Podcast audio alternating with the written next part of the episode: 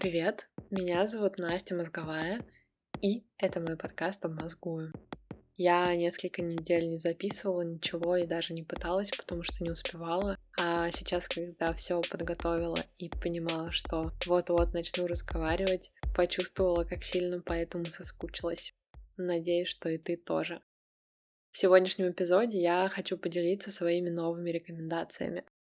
Как и всегда, я расскажу про книги, которые особо понравились мне в последнее время, и одним подкастом, к которому я вернулась после длинного перерыва. А еще буду говорить про учебу, новый дневник благодарности и мой перерыв от Инстаграма на целый месяц. Если тебе интересно, продолжай слушать. Несмотря на то, что я читаю довольно много книг на английском языке, подкасте я специально пытаюсь советовать те книги, которые мне понравились и уже есть в переводе. И в этот раз я какое-то время была в замешательстве, потому что я хочу поговорить о двух книгах, которые прочла уже практически два месяца назад, и поэтому у меня есть ощущение, что я несколько раз их уже порекомендовала в других форматах, и поэтому нет смысла о них говорить. Но и также есть ощущение того, что о них нужно сказать еще, потому что они стоят вот этого внимания. Я хотела о них поговорить не просто так. Речь идет о двух романах, которые вышли в серии Миф проза. Я упоминала их в предыдущем эпизоде, где я рассказывала о том, как я нахожу новые книги и как выбираю, что читать. И это была еще одна причина, по которой я сомневалась в том, стоит ли говорить об этих книгах снова. Но опять же, кажется, что то, что я их просто уже упоминала, не преуменьшает их э, значение или не делает причины для того, чтобы читать их менее важными. Так вот, на что способна умница? Это роман британской писательницы Салли Николс, и события происходят в начале 20 века в Великобритании.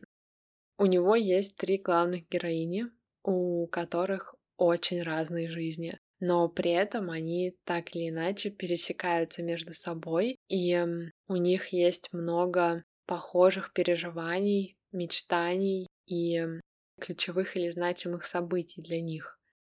Это книга про суфражисток и про Первую мировую войну. Это книга про то, что любовь бывает не только между мужчиной и женщиной. Это книга о том, что совсем недавно у женщин не было возможности получать образование или голосовать и самостоятельно выбирать то, как им выстраивать свою жизнь. Выходить замуж или нет, рожать детей или нет, и если да, то сколько, где и как работать, что вообще с собой делать в каждом возможном аспекте.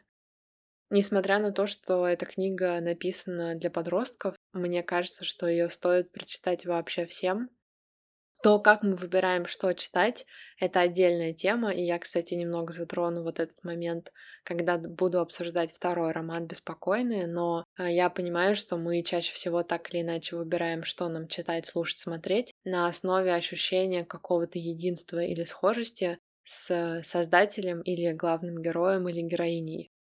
Как э, контраргумент тем из-за которых я не хотела говорить а, об этой книге, я также думала о том, что мне хотелось вот просто проговорить вслух, что если меня сейчас слушают не только девушки, я бы, да, очень хотела, чтобы парни обратили внимание на эту книгу, даже несмотря на то, что она рассказывает о трех девушках и фокусируется на их опыте, на их переживаниях и на их проблемах.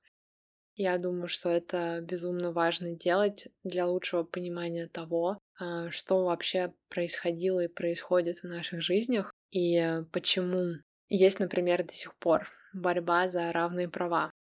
Но я начинаю говорить обо всем сразу, если вернуться к книге. Мне очень понравилось то, что в книге переплетаются очень разные судьбы.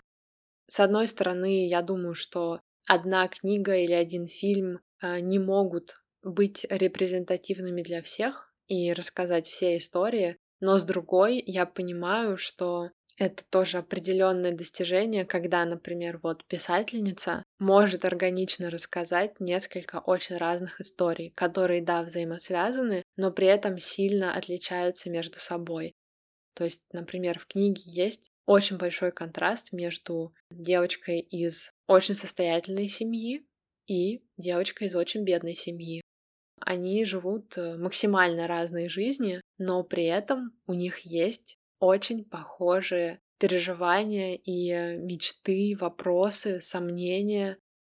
Я хочу попросить прощения у людей, которые поддерживают меня на Патреоне, потому что собираюсь зачитать цитаты из этой книги и из следующей, которыми уже делилась в своем тексте с подробными отзывами о прочитанных в июне книгах на Патреоне.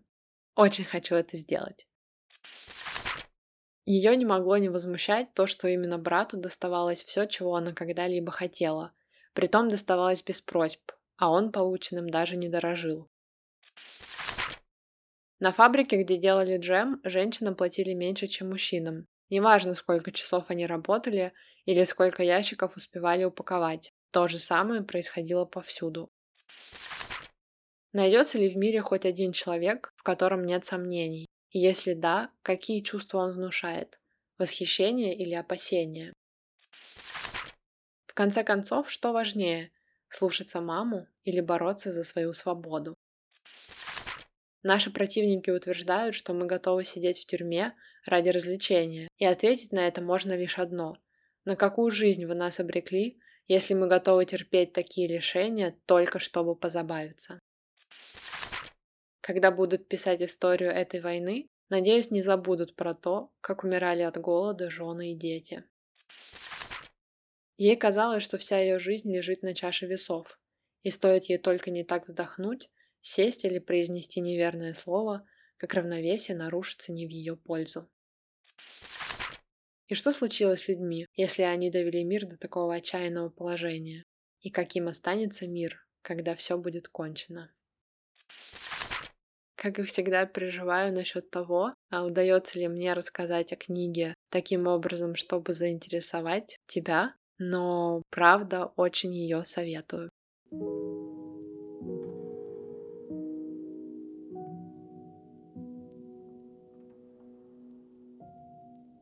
И плавно перехожу к второму роману, который тоже вышел в серии «Мифпроза», и он называется «Беспокойная». Его написала американская писательница, дочь китайских иммигрантов. И, собственно, эта книга как раз рассказывает историю китаянки, которая переехала нелегальным образом в Америку ради лучшей жизни или ради шанса на лучшую жизнь. Так вышло, что когда она ехала в Америку, уже в этот момент она была беременна. И поэтому несколько месяцев спустя своей жизни в Америке она вдруг для себя выяснила, что ее свобода вроде как только началась, но вскоре оборвется, потому что ее возможности максимально ограничены. Она нелегально находится в чужой стране, никого не знает, живет в общежитии для таких же нелегалов, как и она, где, опять же, ни у кого нет своего пространства. Это очень некомфортные условия, в которых тяжело находиться даже одной. Ей необходимо зарабатывать деньги для того, чтобы выплачивать сумасшедший долг, который ей пришлось на себя взять для того, чтобы вот оплатить услуги людей, которые занимаются такими нелегальными перевозками. И тут она понимает, что у нее будет ребенок. Но основная часть истории происходит гораздо позже, когда этот ребенок уже является мальчиком, по-моему, примерно 10 лет. К этому времени они уже живут в квартире, не своей, но все же, в квартире с партнером этой женщины, его сестрой, ее ребенком. Соответственно, это пятеро людей в однокомнатной квартире. И однажды она просто не приходит домой. И мы знакомимся с Деминем, главным героем этой книги, а потом проживаем с ним его путь. Вот от э, дня, когда он внезапно остается без своей мамы, и до момента, когда он уже становится взрослым человеком, который все еще, конечно же, очень сильно травмирован тем, что его мама просто пропала, и он не знает, что произошло, было ли это ее решение или нет, и почему так жива ли она или нет, и увидятся ли они когда-то или нет, и из-за большого количества других вопросов. До этого я упомянула, что хочу еще немного поговорить о том, как мы выбираем, что читать, в том смысле, что мы склонны читать об историях, которые имеют хотя бы какую-либо схожесть с нами. И э, когда я читала описание романа «Беспокойные», я словила себя на мыслях о дискомфорте, о том, что я не хочу читать о мальчике, который остался без родителей, в стране, которая не является его страной, хотя он там родился. Не хочу читать о том, э, насколько мучительной жизни нелегальных иммигрантов, у которых нет шансов на достойную жизнь в их родной стране, и о том, через какие мучения они проходят ради вот этого потенциального шанса, который может и не случиться или оборваться в любой момент. Я думала о том, что мне хватает сейчас огромного количества переживаний, плохих новостей и мысли о том, как много страданий приходится людям переживать каждый день по всей планете. Поэтому я думаю, что, ну нет, эту книгу я читать не буду, пойду присмотрюсь к какой-то другой. Но потом я остановила себя и подумала, что наоборот, из-за всего того, что я только что сказала, необходимо читать эту книгу, необходимо читать подобные книги. И да, сталкиваться с этим дискомфортом и страхом и болью но обдумывать все это, обдумывать, почему это мне так тяжело, обдумывать то, каково людям, для которых вот эта история или какие-то подобные истории — это их реальность, которую, конечно же, они не выбирали, потому что наша жизнь — это лотерея. И потом я была очень рада тому, что я выбрала эту книгу. Мне однозначно было очень больно и очень тяжело ее читать, но мне очень понравилась и сама история, то, каким не то чтобы запутанным, но неочевидным способом она рассказана, то, как она написана, то, какие детали там описаны и какие мысли озвучены. Да, я в целом думаю, что это просто важная история и важно об этом говорить, но еще, наверное, меня сильно зацепили какие-то небольшие, а на самом деле масштабные нюансы. Например, размышления героини о том, что она всю жизнь мечтала о свободе и о том, что даже несмотря на то, что большую часть своей жизни она работала в нечеловеческих условиях, получала мало денег и жила с толпами чужих людей, но в момент, когда она выходила на улицы Нью-Йорка и просто долго-долго шла, потому что не могла себе позволить больше ничего, кроме прогулки, что в этот момент она чувствовала себя свободной, успешной и счастливой. И ей казалось, что она проживает именно ту жизнь, о которой она мечтала. И так и было, потому что у нее была свобода идти по этому большому и такому яркому городу, который сильно отличался от китайской деревни, в которой она родилась и выросла, и в которой для нее был совершенно другой план в виде тихого замужества, какого-то большого количества детей и просто постоянных забот о домашнем хозяйстве и детях. Я остановлюсь здесь для того, чтобы избежать каких-либо спойлеров, потому что в книге было несколько моментов, которые сильно меня удивили, в которые ситуация менялась, и я бы не хотела как-либо их затронуть, чтобы, если что, не рассказать о них преждевременно. И хочу прочитать тебе несколько цитат из «Беспокойных» тоже. Старшей школе ребята говорили, что никогда не считали его азиатом, а Роланда — мексиканцем, будто это комплимент. От мысли о матери начиналась низкая неутихающая боль, в месте до которого он не мог дотянуться. Все, кого он видел, были одного цвета, и их молчание пропитывало воздух, как угроза. Девочки из деревни в город еще не ездили, но я знала, что уехать на заработки не так подозрительно, как уехать, чтобы стать новым человеком. Когда они узнали, сколько я зарабатываю, уже никто не говорил, что девочке неприлично жить одной в городе. Они слали и своих дочерей, они заставляли их ехать. Я переживала, что это из-за меня ты вел себя невежливо или эгоистично, что это показывает какие-то недостатки во мне самой. Хотя каждое предложение требовало усилий, и хотя комфортнее ему было с английским, Говорить по-китайски было как переслушивать альбом, который он не включал годами, и заново оценить замечательный звук.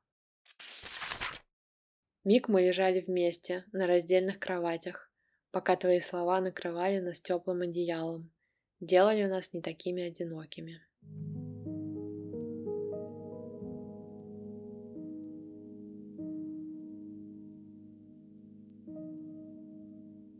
Вторая рекомендация, которой я хочу сегодня поделиться, это изучение иностранных языков на онлайн-платформе Лингода. Сразу озвучу важный дисклеймер, что я не сотрудничаю с Лингодой, хотя очень хотела бы, и надеюсь на то, что в будущем появится такая возможность.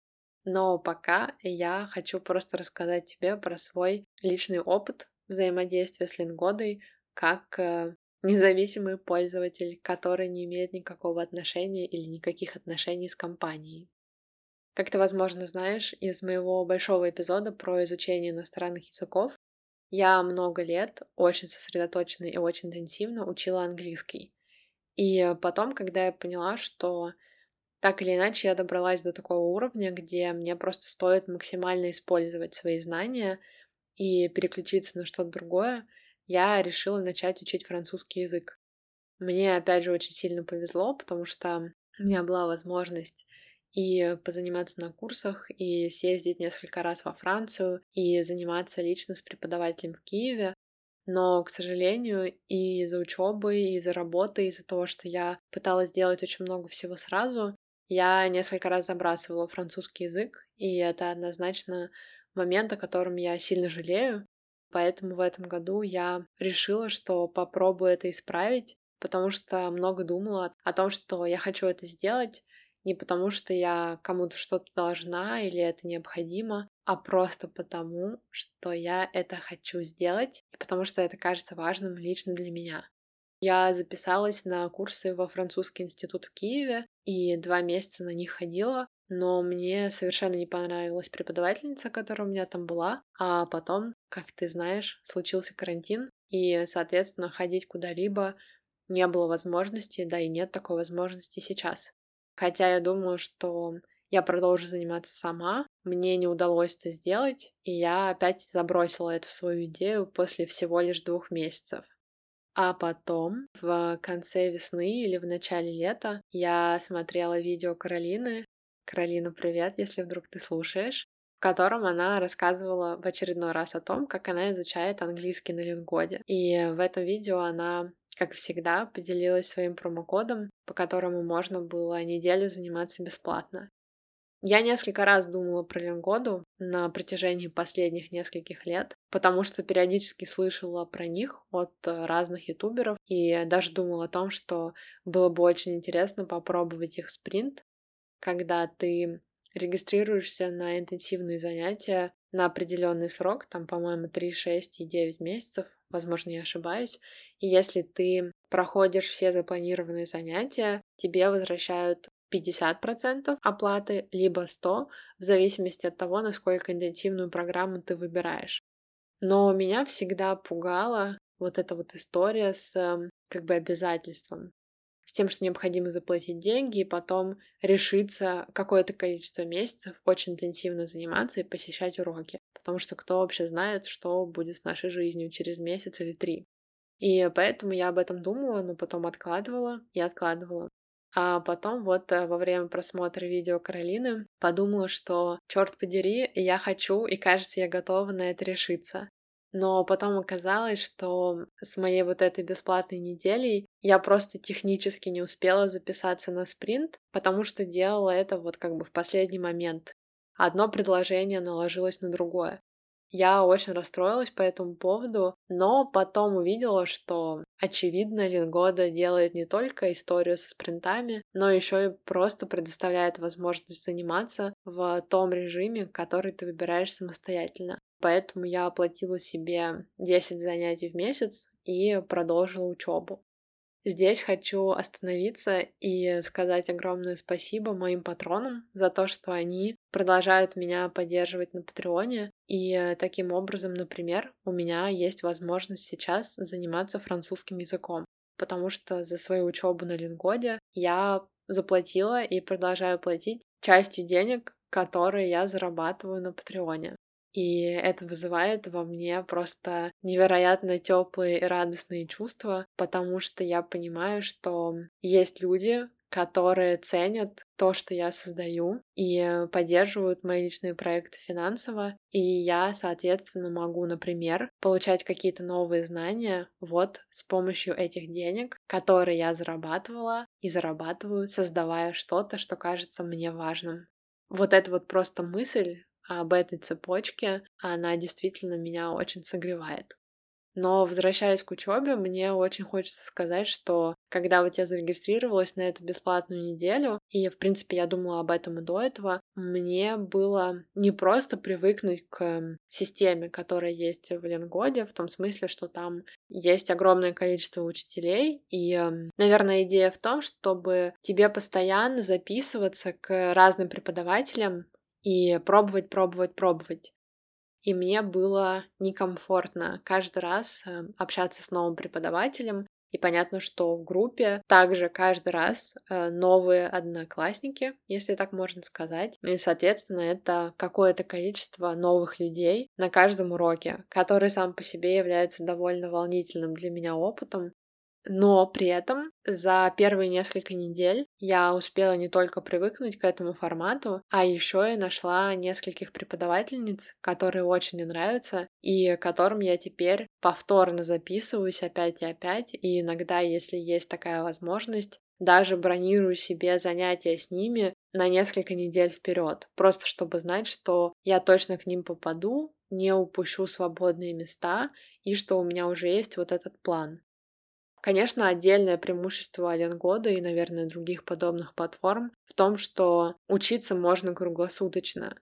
Я не имею в виду, что нужно как-то портить свой режим и заниматься посреди ночи или что-то в этом роде, но скорее я говорю о том, что это максимально гибкая история. То есть, например, я могу позаниматься в 7 утра перед работой, или я могу позаниматься в 8 вечера после работы, что я делаю периодически.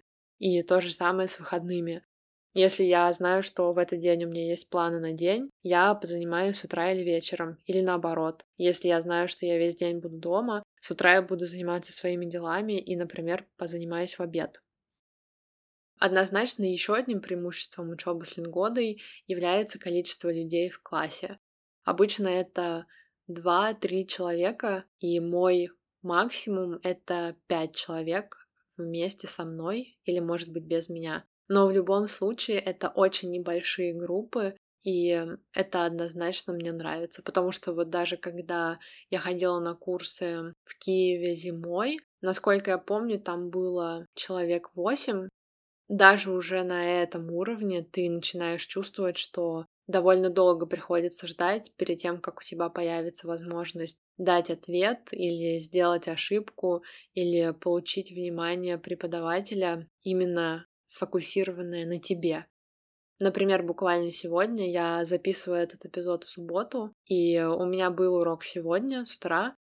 Там была всего лишь еще одна девушка, и получается, что мы с ней вдвоем и преподавательницей занимались целый час, постоянно могли разговаривать, выполнять упражнения и получать обратную связь, а не просто ждать, ждать, ждать и все время слушать огромное количество других людей.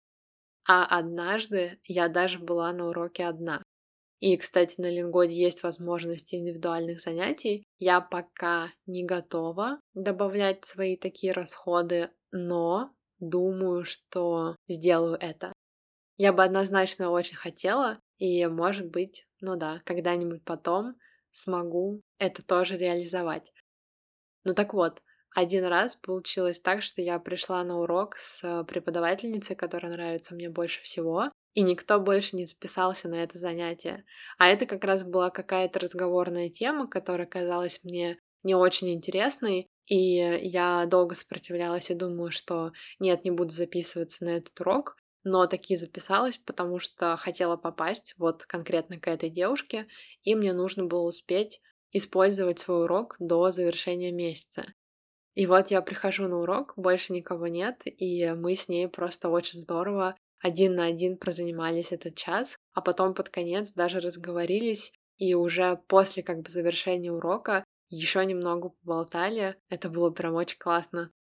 Я хотела это упомянуть, потому что мое решение заниматься французским языком, которое я приняла для себя вот в июне, стало одним из каких-то очень особенных для меня моментов. И попробую сейчас объяснить. Как я уже сказала, я совершала несколько попыток взяться за этот язык, и эм, с ним было связано много моих каких-то ожиданий, представления о моем будущем, планах, целях. И меня всегда очень сильно угнетало и разочаровывало в себе то, что я не могла довести это дело до конца. То, что я добиралась до какого-то уровня, потом думала, что у меня слишком много работы, и, в принципе, слишком много работы и было, но вопрос был не в этом, вопрос был в том, какое решение я принимала. И вот я принимала решение снова и снова пожертвовать своим образованием или своими интересами и забросить французский. Ну а потом, конечно, очень много об этом жалела и ругала себя. Когда, например, зимой в начале этого года я пошла на курсы в Киеве. Я была этому очень рада, и я видела, что я просто получаю удовольствие от процесса, несмотря на то, что мне сложно, и несмотря на то, что мне обидно видеть, как много всего я забыла, но также с эм, этой учебой было все равно связано какое-то давление или напряжение. Мысли о том, что у меня не получилось в прошлом, или как я это делаю сейчас, и куда меня это приведет. Но летом, когда я вот добралась таки до Ленгоды и решилась попробовать, это случилось из какого-то как место внутри меня, где я смогла отложить в сторону всю вот эту прошлую историю и даже, наверное, мысли о будущем. И я просто смогла разрешить себе заниматься французским, потому что я этого хочу. И делать это в таком количестве, которое сейчас является для меня комфортным. То есть, например, на этой неделе у меня было всего одно занятие, потому что я не находила для себя интересных уроков, и я позволяла себе не записываться на какие-то просто потому, что нужно заниматься определенное количество раз в неделю. А были недели, когда у меня было по три занятия в неделю, и, соответственно, я через день занималась французским. И поэтому, кроме того, что Лингода понравилась мне просто как платформа, мне также хотелось поговорить об этом из-за вот этих ощущений и просто поделиться ими. Если вдруг ты тоже вот находишься в таком состоянии желания или необходимости изучать иностранный язык, но по какой-то причине это еще не происходит, по какой-то причине ты еще этого не делаешь, я однозначно советую тебе обратить внимание на Лингоду. И понятное дело, что да, я занимаюсь там французским, но там, конечно же, можно заниматься английским, отдельно английским и бизнес-английским, и немецким. Я э, очень довольна. На днях как раз оплатила себе новый месяц, и вот, как уже сказала, сегодня занималась. И я очень рада тому, что вот, э, например, делюсь с тобой этим сегодня. Кстати, если ты хочешь не только слушать меня, но и читать, заглядывай ко мне в блог и на Patreon. На Патреоне я каждую неделю публикую закрытые посты, в которых делюсь своими рекомендациями, музыкальными плейлистами и просто размышлениями на самые разные темы. Мне нравится думать, что там я выстраиваю небольшое комьюнити единомышленников. Присоединяйся.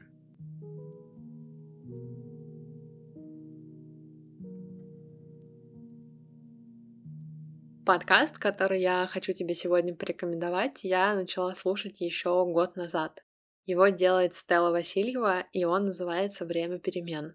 Я помню, как Стелла его запустила, и я пришла послушать первые эпизоды. Это был очень такой забавный опыт, потому что я тогда как раз вышла в офис довольно крупной компании, и я очень отчетливо помню, как я слушала Стеллу во время своего обеденного перерыва, пока сидела в офисном здании на офисной кухне и ела обед, а в моих ушах звучал голос Стеллы, пока она рассказывала про свою карьеру в маркетинге и период, когда она поняла, что не хочет ее продолжать, не хочет и дальше столько времени проводить в офисе, а хочет кардинально менять свою жизнь и делать что-то совершенно другое, но пока вообще не понимает, что, где и как. Я слушала новые эпизоды по мере их выхода, но в какой-то момент я забросила подкаст и вот вернулась к нему совсем недавно.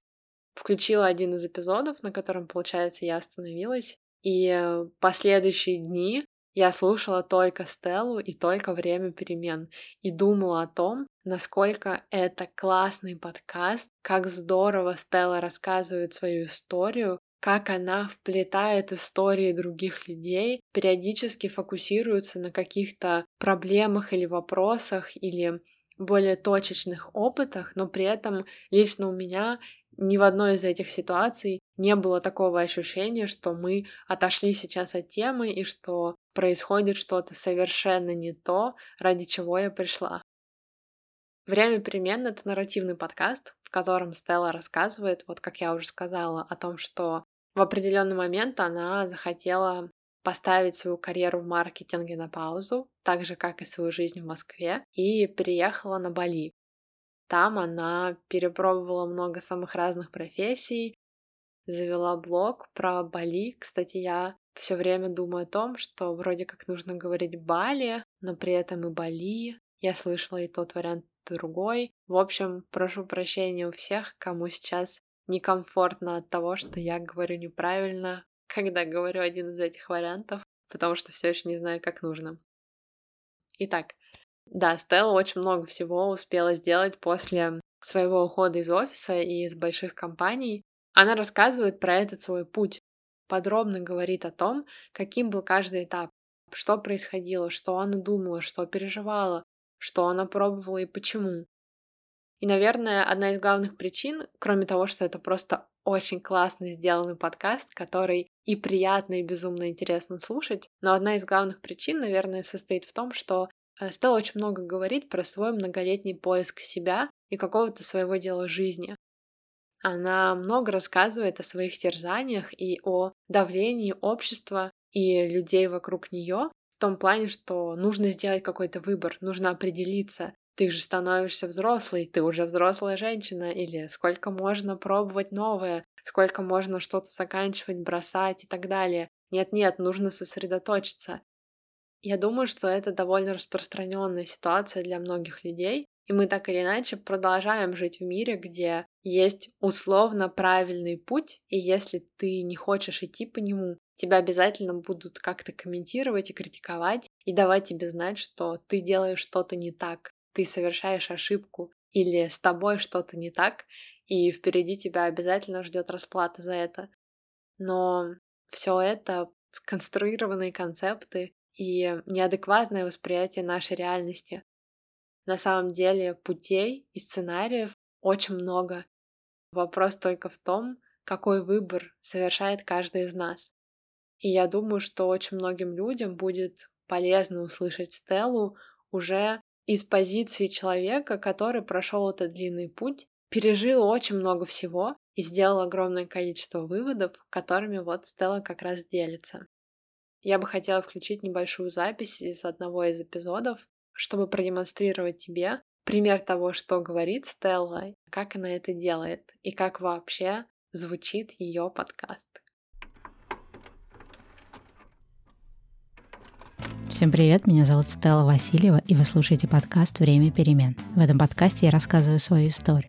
История о том, как сложно бывает решаться на перемены, и что получается, если все-таки решишься. История о том, как мы совершаем миллион жизненных выборов. И о том, как не каждый выбор может вести к удачным результатам, но как минимум всегда ведет к интересному опыту и расширению своей картины мира. Ну и вообще, иногда неудачи могут привести тебя к совершенно новому пути, а кто знает, что ждет тебя впереди. И хотя я рассказываю эту историю именно про уход с работы и переезд на Бали, на самом деле это могла быть история каких угодно перемен. Смена профессий, смена карьеры, иммиграция, адаптация, адаптация в другом городе, в другой культурной среде. Ну и как обычно, если вы только присоединились к подкасту, то слушайте его лучше с самого начала.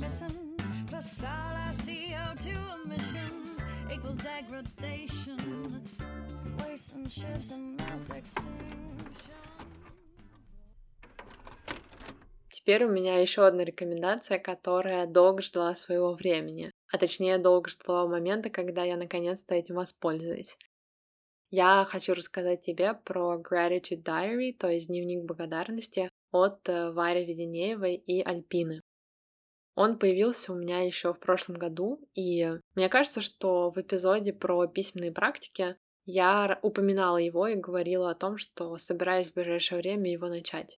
Но я так это не сделала, очень долго на него смотрела и как-то просто не могла за него взяться, а в этом году положила его где-то на видном месте и опять же ходила и думала, что надо попробовать, надо попробовать.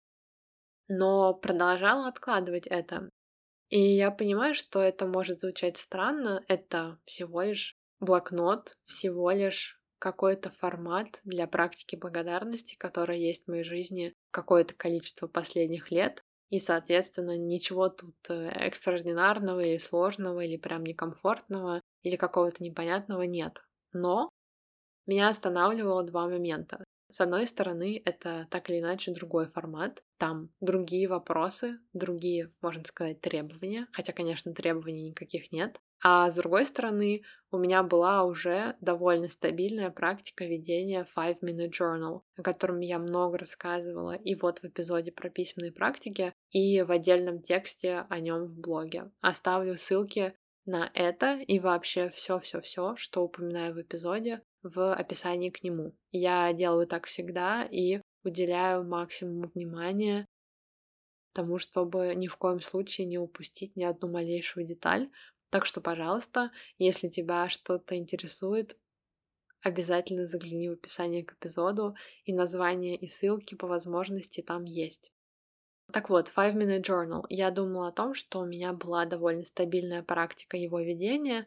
Простыми словами, это дневник благодарности с определенными вопросами, на которые ты отвечаешь каждый день утром и вечером. И я думала, что если я сейчас откажусь от этой практики, или от этого блокнота и возьмусь за другой, может выйти так, что я отказываюсь от первого, не привыкаю ко второму и теряю вот эту свою практику благодарности, которую я так или иначе смогла выстроить за последние несколько лет. Поэтому я продолжала держаться за Five Minute Journal и продолжала смотреть в сторону Gratitude Diary и откладывать его. Но несколько недель назад у меня закончился очередной мой небольшой блокнот, в котором я вела Five Minute Journal, и я подумала, что это хороший момент для того, чтобы такие попробовать новое. В итоге, когда я это сделала, первые несколько дней мне действительно было сложно привыкнуть я постоянно думала о том, что я привыкла к другим вопросам, я хочу отвечать на них, или мне не нравится, что здесь есть больше э, линий, больше пространства. Соответственно, как будто бы есть ожидание, что я буду давать больше ответов, а у меня их нет, и как же у меня их нет, а нужно еще подумать, или что же это с моей жизнью не так. Соответственно, как будто бы происходил обратный эффект, да, совершенно не то, на что ты рассчитываешь, когда, например, берешься за практику благодарности и думаешь, что увидишь, как много хорошего в твоей жизни, э, начнешь это больше ценить и почувствуешь себя лучше. Но я понимала, что это просто мое взаимодействие с чем-то новым. Мне всегда нужно какое-то время для того, чтобы как-то привыкнуть и разобраться с происходящим. И поэтому первая неделя или просто первые несколько дней, они были такие очень хаотичные, а потом я начала потихоньку входить во вкус, и в итоге сейчас, когда вот э, подходит к завершению мой первый месяц пользования этим блокнотом, я понимаю, что я очень привыкла к этому формату. Мне очень нравятся вопросы, которые там как бы к тебе адресованы, на которые нужно отвечать. Очень нравится распределение и как раз то, что есть много места для ответов и что иногда это работает как такой толчок для того, чтобы присмотреться к своему дню чуть внимательнее, а иногда это просто пространство, которое позволяет мне написать о том, как много хорошего действительно было в те дни, когда мне даже не приходится задумываться или искать, а все это хорошее лежит на поверхности. Этот дневник нужно заполнять каждый день, или можно заполнять каждый день, и каждая его страница разделена на четыре категории. Я благодарю события дня, люди, которых я благодарю. Закрасьте круг, если вы озвучили свою благодарность этим людям, написав, позвонив или сказав лично. Третья категория – я благодарю себя. И четвертая – вещи, которые делают мою жизнь проще, но я о них забываю. Сначала это разделение опять же вызывало у меня дискомфорт, и мне казалось, что мне нужно слишком много усилий прикладывать и слишком сильно стараться. Это меня утомляло и даже раздражало немного. Но сейчас Я правда думаю, что это очень здорово, потому что это вынуждает тебя разделять хорошее, разделять свои благодарности и, возможно, задумываться о каких-то аспектах своей жизни, которые обычно как-то просто проходят мимо твоих внимательных размышлений, из-за чего появляются какие-то новые мысли или выводы. Наверное, я говорила это про Five Minute Journal, но также могу сказать и вот про дневник благодарности от Вари Веденеевой. Мне очень нравится история с э, фиксированными форматами в том смысле, что это отличный помощник для людей, которые хотят попробовать что-то новое, которые хотят привнести в свою жизнь новую привычку, но не знают, с чего начать и не понимают, как лучше к этой привычке подступиться. Практика благодарности может иметь самые разные формы, и вот, например, этот блокнот — это отличный способ, отличный пример одной из этих многочисленных форм, которой удобно пользоваться, которая, как мне кажется, действительно помогает лучше рассмотреть свою жизнь и больше ее ценить.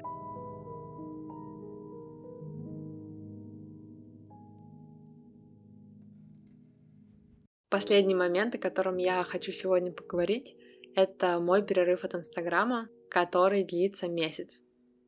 В июле я решила, что удалю Инстаграм на месяц. С тех пор прошло три недели, и, соответственно, скоро я туда собираюсь вернуться.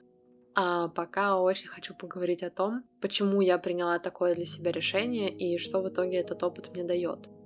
Я могу сказать, что последние несколько лет мои отношения с Инстаграмом максимально турбулентные и, наверное, во многом нездоровые. Не случайно то, что второй эпизод моего подкаста как раз про перерыв от Инстаграма и попытки заниматься своим делом, которое так или иначе зависит от социальных сетей. За те полтора года, которые прошли с тех пор, как я выпустила этот эпизод, к сожалению, ситуация с Инстаграмом в моей жизни, наверное, стала только хуже, и этим летом случился какой-то пик. Я просто очень долго испытывала большое количество негативных эмоций по поводу Инстаграма, и потом поняла, что эти эмоции настолько во мне сильные, что я просто обязана что-то с этим сделать. Мне показалось, что нет лучшего способа взять себя в руки и почувствовать себя лучше, как э, уйти оттуда на какое-то время. И так как я уже делала перерывы на несколько дней, на выходные, на неделю, даже на несколько недель, я понимала, что этого всего недостаточно, что нужно больше времени. И я решила начать с одного месяца. Мне было страшно принять это решение по самым разным причинам. Когда я уже рассказала об этом, а потом и удалила сам Инстаграм, и думала о том, что все, целый месяц я не смогу туда заходить, у меня началась паника, и я целый день думала о том, что я издеваюсь над собой, что я не выдержу, и весь этот месяц будет ужасным, просто потому что я постоянно буду думать о том, что хочу сделать что-то, что не могу, а не могу просто потому что сама это придумала, а не потому что действительно такой возможности нет. Но буквально на следующий день после этого я начала по чуть-чуть ощущать такое спокойствие и какую-то внутреннюю тишину. А три недели спустя я могу сказать, что вот это состояние, оно приходит ко мне все чаще. Я ни в коем случае не стану говорить, что все эти недели мне было как-то очень спокойно и хорошо. Важная правда в том, что так или иначе сейчас весь мир переживает очень турбулентное, очень сложное время, в котором очень много сомнений и страхов, и также есть какой-то наш личный опыт, да, у каждого свои переживания и проблемы. И эм, я, к сожалению, не провела эти три недели в состоянии человека на каникулах или чего-то подобного, но я однозначно замечала и замечаю, что мне гораздо проще справляться со своими эмоциональными состояниями, потому что они больше не перемешиваются с тем, что происходит в жизнях других людей. Мне было очень сложно постоянно взаимодействовать с эмоциями других людей и событиями в их жизнях.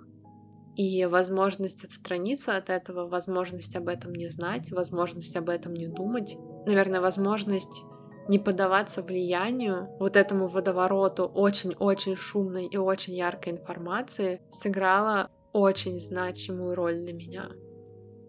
Я очень много думаю о том, что будет дальше.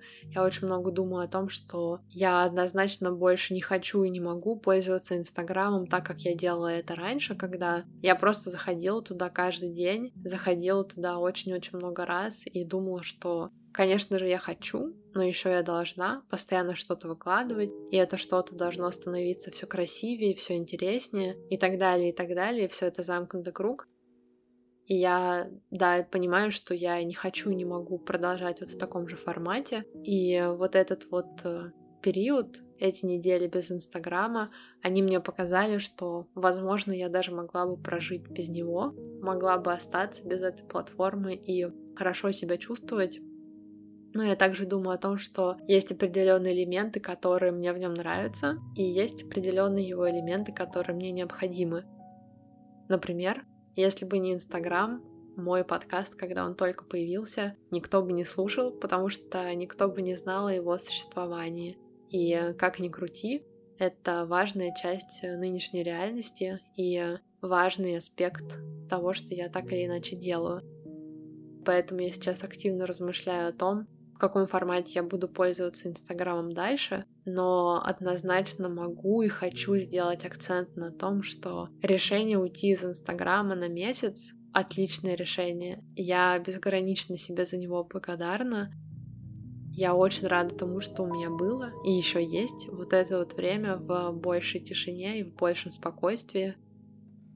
Возможно, это прозвучит как-то глупо, но мне было очень полезно увидеть, что ни мой мир, ни мир других людей не рухнет, если я перестану, с одной стороны, все время делиться тем, что происходит у меня, а с другой все время видеть и взаимодействовать с тем, что происходит у других. И мне кажется, что, по крайней мере, я довольно долгое время думала иначе. Нет, конечно, я не ожидала, что чей-либо мир рухнет, но у меня действительно было внутреннее ощущение важности продолжать делать то и другое. И вот эти вот недели показали мне, что да, наверное, какая-то относительная важность в этом есть, но жизнь может быть другой тоже. И даже если ты ничего не публикуешь о том, как проходят твои дни, что ты думаешь и что ты делаешь, дни все равно проходят, и ты чем-то их наполняешь. К чему я все это говорю? Почему я этим делюсь? Если ты чувствуешь, что Инстаграм негативно на тебя влияет, если ты чувствуешь, что тебе становится хуже после того, как ты туда заходишь, или просто очень много информации, очень много впечатлений, я однозначно советую тебе попробовать сделать что-то подобное. И я прекрасно понимаю, что уйти из места, куда мы заходим постоянно на месяц, это довольно сложно, просто потому что есть сильная привычка но даже начать с выходных без Инстаграма или нескольких дней без Инстаграма, недели без него, это уже какой-то важный шаг, как мне кажется, для нашего благополучия. И раз уж я об этом говорю, просто коротко упомяну то, что я так или иначе озвучивала в разных местах. Когда я пользуюсь Инстаграмом, у меня есть несколько небольших правил, что ли, или ограничений, которые помогали мне потом перестали работать, потому что этого стало недостаточно, но к которым я однозначно вернусь, когда опять скачаю Инстаграм, и, возможно, они кому-то пригодятся. Первым делом я стала пользоваться Инстаграмом после обеда. Обычно я пытаюсь не заходить туда вот до обеденного времени, хотя бы до 12 часов. Утро — это самое лучшее время для меня, самое продуктивное. И если я испорчу утро Инстаграмом, или если я рискую его испортить, э, есть большая вероятность того, что день пойдет на смарку. И мне, конечно же, хочется этого избежать. Но, кстати, вот э, перед этим своим перерывом я очень часто нарушала это правило, и надеюсь на то, что в будущем мне удастся этого избежать. И, конечно, то же самое касается вечера. Там у меня никогда не было какого-то фиксированного времени, но я просто стараюсь за несколько часов до отхода ко сну опять же туда не заходить. В идеале в часов 6-7 зайти в последний раз и не возвращаться вот до обеда следующего дня. Еще один важный момент — это выходные без Инстаграма. Это что-то, что я придумала для себя в этом году и начала делать когда-то весной. Опять же, это сначала было для меня каким-то сложным экспериментом, и я переживала и испытывала дискомфорт, думала о том, что выходные это наоборот такое время, и когда появляется что публиковать, и когда есть время опять для того, чтобы публиковать, и как-то уделять этому всему процессу чуть больше внимания. Но я замечала, что тогда выходные могли превратиться в какую-то жертву Инстаграма, мне этого очень не хотелось, и я продолжила это делать, и в итоге делала без преувеличения каждые выходные, но опять же, я так говорю, как будто это какой-то длительный срок. Это продолжалось всего лишь примерно два месяца. Я все равно неделю за неделей замечала, что вот этот вот перерыв и вот эти вот два тихих дня здорово на меня влияли и э, немного меняли то, что происходило и на выходных, и уже после них, когда начиналась рабочая неделя. И опять же, это то, что я буду делать дальше. Но на самом деле я сейчас скорее рассматриваю вариант не дней, когда я не пользуюсь Инстаграмом, а дней, когда я ими пользуюсь. То есть, например, такой формат, чтобы заходить туда два раза в неделю, и чтобы это были определенные дни и определенное время, когда я полностью вовлечена в то, что происходит там, а не просто делаю что-то и в 33 раз за день листаю ленту. Но это я сейчас так говорю, когда мне не приходится делать какой-то выбор или сопротивляться и бороться с собой, а чувствую просто потрясающую легкость из-за того, что Инстаграма нет в моем телефоне, и благодаря этому мне однозначно и легче, и лучше. Так же, как делала это раньше, так же и сейчас очень хочу посоветовать делать что-то подобное с какой-то регулярностью. И, как я сказала, не обязательно на месяц, но хотя бы иногда прерывать вот этот бесконечный поток информации, брать перерыв и освобождать пространство для того, чтобы подумать, пожить и прислушаться к себе.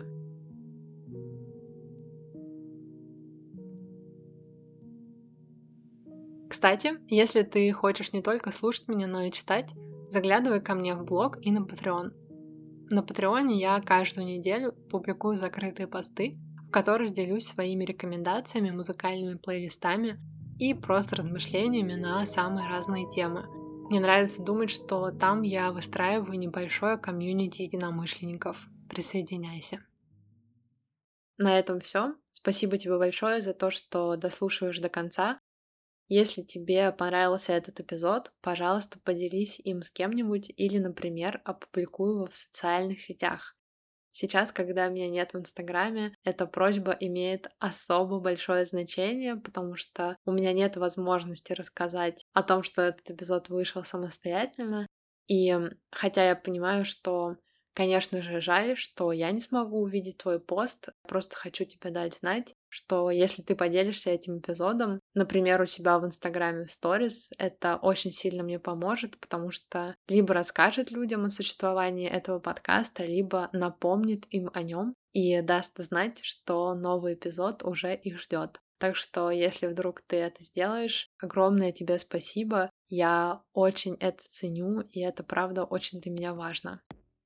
И второй момент, если ты хочешь поддержать мой подкаст, пожалуйста, оставь о нем отзыв в приложении подкаста от Apple. Это снова-таки поможет другим людям узнать о его существовании и чуть лучше понять, почему им тоже стоит его послушать. Спасибо тебе еще раз за то, что дослушиваешь до конца. Хорошего тебе дня. Береги себя.